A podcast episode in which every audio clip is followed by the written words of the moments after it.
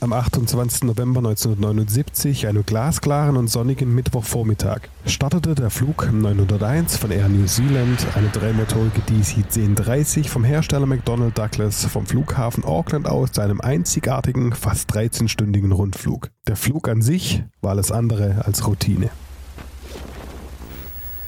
Normale Flugreisen starten an einem Flughafen und landen an einem anderen. Flug 901 startete und landete aber an einem und demselben Flughafen und brachte 237 Passagiere und 20 Besatzungsmitglieder auf eine einmalige Reise an einen Ort, den kommerzielle Flugzeuge nur in den allerwenigsten Fällen besuchen.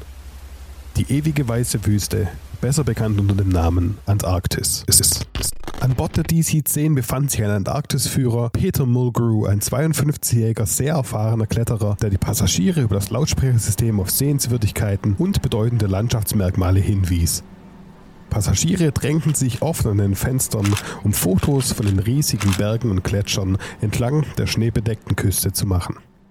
Auf früheren Rundflügen wurde der Job des Touristenführers von Sir Edmund Hillary ausgeübt, der zusammen mit Tenzing Norgay die erste Person war, die den Mount Everest erfolgreich bestiegen hatte. Bei diesem Flug musste er jedoch geschäftlich in den USA sein und gab Peter Mulgrew stattdessen seine Position als Touristenführer ab.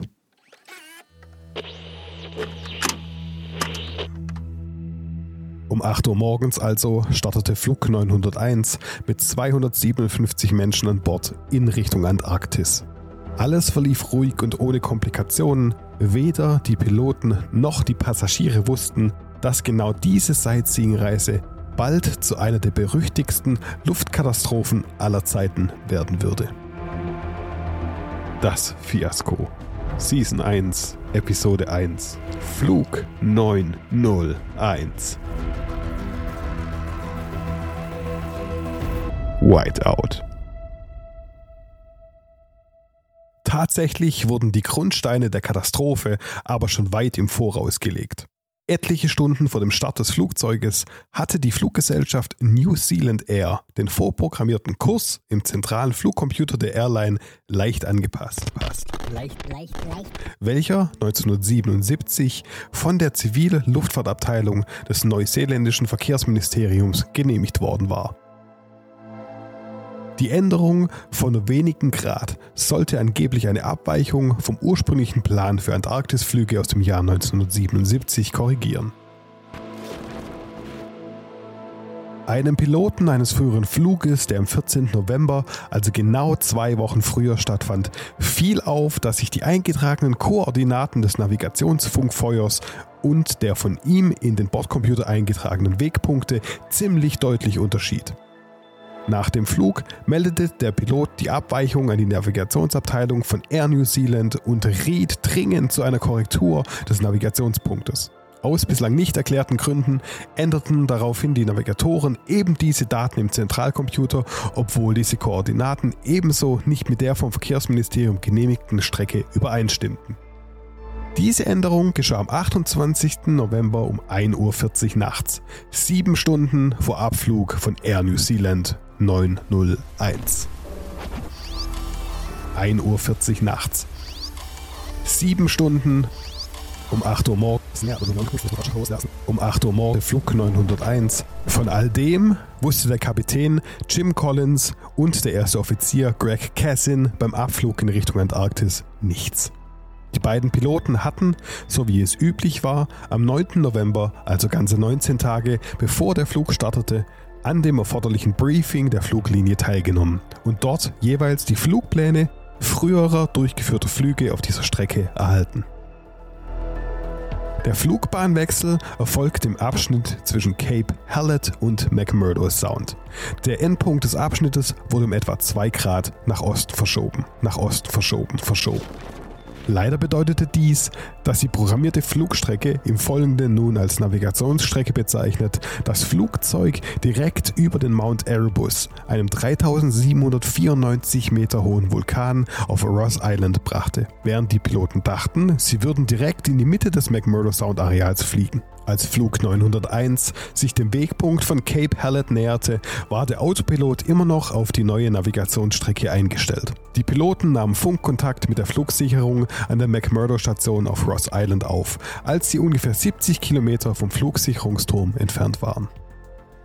Den beiden Piloten wurde mitgeteilt, dass es über McMurdo Sound und Ross Island eine geringe Bewölkung gab. Also schlugen sie vor, dass das Flugzeug, um den Passagieren die beste Sicht zu bieten, auf 3050 Meter absteigen sollte, um unter die Wolkenschicht zu gelangen, wo die Sichtweite über 40 Kilometer lag. Flug 901 hier McMurdo Radio Tower. Sinken Sie auf 3050 Meter unter die Wolkendecke. Dort ist die Sicht für Ihre Passagiere sicherlich angenehmer. Flug 901 McMurdo Tower, Roger. Die Piloten stimmten dem Rat zu. Obwohl die Entscheidung in erster Linie getroffen wurde, um den Passagieren die Sicht zu geben, für die sie extra bezahlt hatten, war dies keine gefährliche Höhe beim Überfliegen des Meeres und lag innerhalb der von den internationalen Luftfahrtbehörden festgelegten Grenzen. Ein paar Minuten später gab Kapitän Collins der Flugsicherung bekannt, dass sie auf 610 Meter absinken würden und er von nun an das Flugzeug per Hand steuern würde. Um auf 610 Meter abzusteigen, initiierten die Piloten eine Reihe von Schleifen, bis sie die gewünschte Höhe erreichten. Nachdem die Schleifen abgeschlossen waren, stellte Kapitän Jim Collins das Flugzeug wieder auf die Navigationsstrecke ein, ohne zu wissen, dass das kein direkter Weg zum McMurdo Sound Areal war, sondern in Verbindung mit ihrer neuen aktuellen Höhe ein direkter Kollisionskurs mit Mount Erebus ergab. Als die Piloten durch die Wolkendecke brachen, stießen sie auf ein Phänomen, das als Sektor Whiteout bekannt ist. Ein Sektor Whiteout ist ein natürliches Phänomen, das häufig in Polargebieten auftritt. Es handelt sich dabei um eine durch Wolken oder Schneefall gedämpfte Reflexion des Sonnenlichtes in Kombination mit der Schneedecke des Bodens, die zu einer sehr starken Kontrastverringerung führt. Das führt dazu, dass man die Orientierung und damit den Horizont verliert. Es scheint, wie wenn man in einen unendlich langen weißen Raum hineinfliegen würde. Vielen Antarktis-Piloten, aber nicht der Flugbesatzung des Fluges 901, war dieses Phänomen sehr gut bekannt. In diesem speziellen Fall ging die gefrorene Oberfläche des Meeres reibungslos in den Hang des Mount Erebus über. Und der Punkt, an dem der Berg in die Wolkenschicht aufstieg, schien in der Ferne ein flacher Horizont zu sein. Genau das, was die Piloten erwartet hatten. Als das Flugzeug näher und näher an den Berg flog, erwähnte keiner der Piloten den Mount Erebus. Sie wussten oder erkannten einfach nicht, dass er dort war.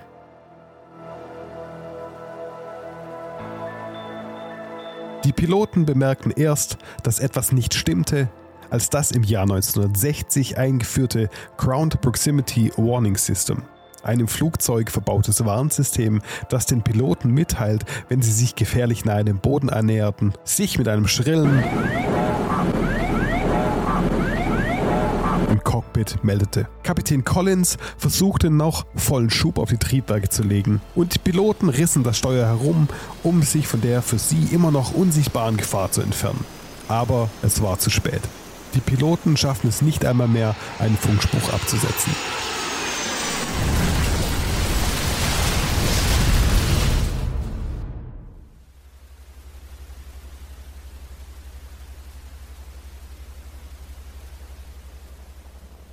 Flug 901 schlug mit maximaler Triebwerksleistung in den flachen Hang des Mount Erebus ein und zerschmetterte beim Aufprall in tausende kleine Teile.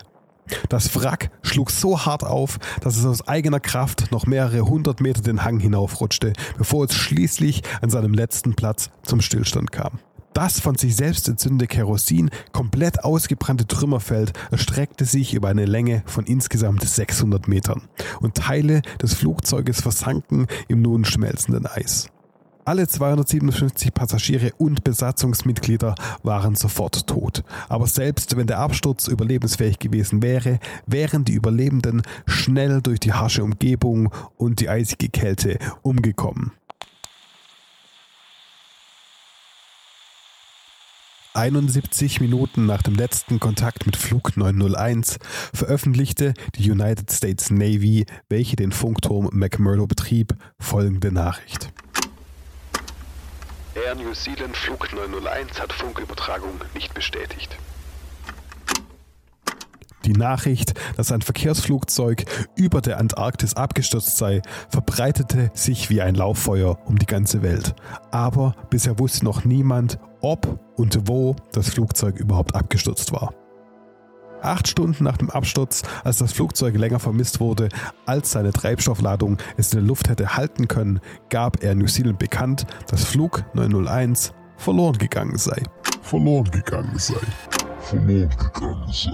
Schließlich für die Angehörigen unendlich lange zwölf Stunden nach dem Absturz lokalisierte ein Hubschrauber der US Navy die Absturzstelle und bestätigte, dass es keine Überlebenden gab. Die Recovery und Investigation des Flugzeugunglückes gehörten mit zu den erschreckendsten in der Geschichte der Luftfahrt. Insgesamt konnten von den 257 Menschen an Bord 213 identifiziert werden. Viele der Leichen konnten nur anhand eines Fingerabdrucks oder eines Schlüsselbundes in der Kleidung identifiziert werden. Ein Team von Experten für die Wiederherstellung und Identifizierung von Körpern, darunter Gerichtsmediziner, Zahnärzte und einfache Polizisten, kampierten am Rande des Trümmerfeldes, wo sie aufgeteilt in zwei Schichten zwölf Stunden am Tag damit verbrachten, die Leichen zu lokalisieren, unter den Trümmern zu bergen und zu katalogisieren. Die Bedingungen waren geradezu lebensbedrohlich.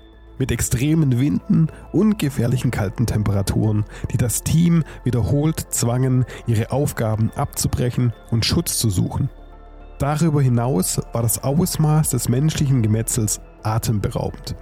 Der Umgang mit grausamen Überresten in einer Umgebung mit hohem Stresspotenzial hinterließ bei jedem Mitglied des Wiederherstellungsteams bleibende psychische Schäden. Hier eine freie Übersetzung des englischen Zitates eines der beteiligten Helfer der Bergungsaktion, Inspektor Stuart Layton. Niemand war dagegen immun, den ständigen Kerosingestank wahrzunehmen. Keiner bekam das eklige, stinkende Zeugs der Wrackteile von sich oder seinen Klamotten abgewaschen. Niemand von uns konnte sich von dem Anblick des allgegenwärtigen Todes schützen. Es war die Hölle. Jeden Tag. Diese Erinnerungen werden mich für immer verfolgen. Und die kleinsten Trigger können sie wieder hervorbringen. Es reicht schon, der kleinste Tropfen Kerosin und alles ist wieder da. Ich könnte noch viel mehr erzählen, was ich alles auf dem Berg erlebt habe. Aber am besten bleibt es einfach alles da oben. Der erste Unfallbericht des Chefermittlers Ron Chippendale der am 12. Juni 1980 veröffentlicht wurde, ging von einem Pilotenfehler als Hauptursache des Unglücks aus. Er gab die Schuld einzig und allein dem Kapitän Collins, welcher unerlaubterweise unter die minimale Flughöhe sank, um den Passagieren eine bessere Aussicht zu bieten. Die wurde jedoch vom Personal der Airline und mehreren Flugmagazinen unter heftiger Kritik als Hauptursache zurückgewiesen. Regelmäßig flogen Passagiermaschinen in diesem Gebiet in niedrigerer Flughöhe, als es erlaubt war. Dies wurde durch Fotos aus den Flugmagazinen belegt. Es musste also noch einen anderen Grund gegeben haben. Aufgrund des großen Druckes der Öffentlichkeit wurde 1981 ein zweites Verfahren unter Federführung des Richters Peter Mahan durchgeführt, welches den ersten Bericht sozusagen in der Luft zerriss. Der Bericht benutzte unter anderem Fotos von Passagieren, die gefunden wurden, um das Phänomen des Whiteouts zu beweisen. Er sprach die Besatzung von jeder Schuld frei und übertrug den Hauptgrund für die Katastrophe auf die Änderung der Flugplankoordinaten im Bodennavigationscomputer, welche von der Air New Zealand eingetragen und den Piloten nicht mitgeteilt wurden. Außerdem stellte er fest, dass die Fluggesellschaft und deren Chefpiloten versuchten, die Schuld der Airline kleinzureden und warf ihnen vor, ein unglaubliches Lügengebilde zum Schutz der eigenen Haut aufgebaut zu haben. Am Ende beschuldigte ein Berufungsgericht Richter Mayhen eines Verstoßes gegen die natürliche Gerechtigkeit, dem Aufbau einer Verschwörung gegenüber den Führungskräften von Air New Zealand, ohne die Möglichkeit gehabt zu haben, dem zu widersprechen. Trotzdem erwiesen sich die Anschuldigungen als so explosiv und da seine Ergebnisse nie von offizieller Stelle diskreditiert wurden, wird Mayhens Aussage als endgültige Darstellung dessen angesehen, was mit Flug 901 Air New Zealand passiert ist. Der Absturz der Maschine ist einer der zwei größten Katastrophen in Neuseeland mit den meisten Opfern. Das andere ist das große Erdbeben von Hawkeyes Bay von 1931. Das Wrack des Flugzeuges wurde nie geborgen und liegt noch immer in einem gut konservierten Zustand an der Unfallstelle von Mount Erebus fast vollständig bedeckt mit Schnee und Eis. Ab und zu, wenn das Wetter es zulässt, ist es aus einem anderen Flugzeug sichtbar und erinnert die Passagiere daran, was vor mehr als 49 Jahren an einem glasklaren und sonnigen Mittwochmorgen hier passiert ist.